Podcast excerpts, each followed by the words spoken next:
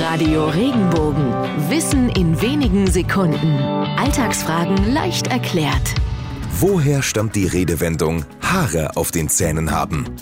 Besonders mutigen, couragierten Menschen wird nachgesagt, diese hätten Haare auf den Zähnen. Früher stand starke Behaarung für große Männlichkeit, für Kraft.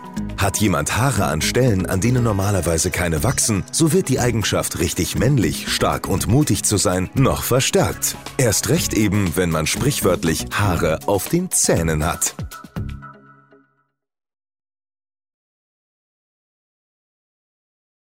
Wenn dir der Podcast gefallen hat, bewerte ihn bitte auf iTunes und schreib vielleicht einen Kommentar. Das hilft uns sichtbarer zu sein und den Podcast bekannter zu machen. Dankeschön.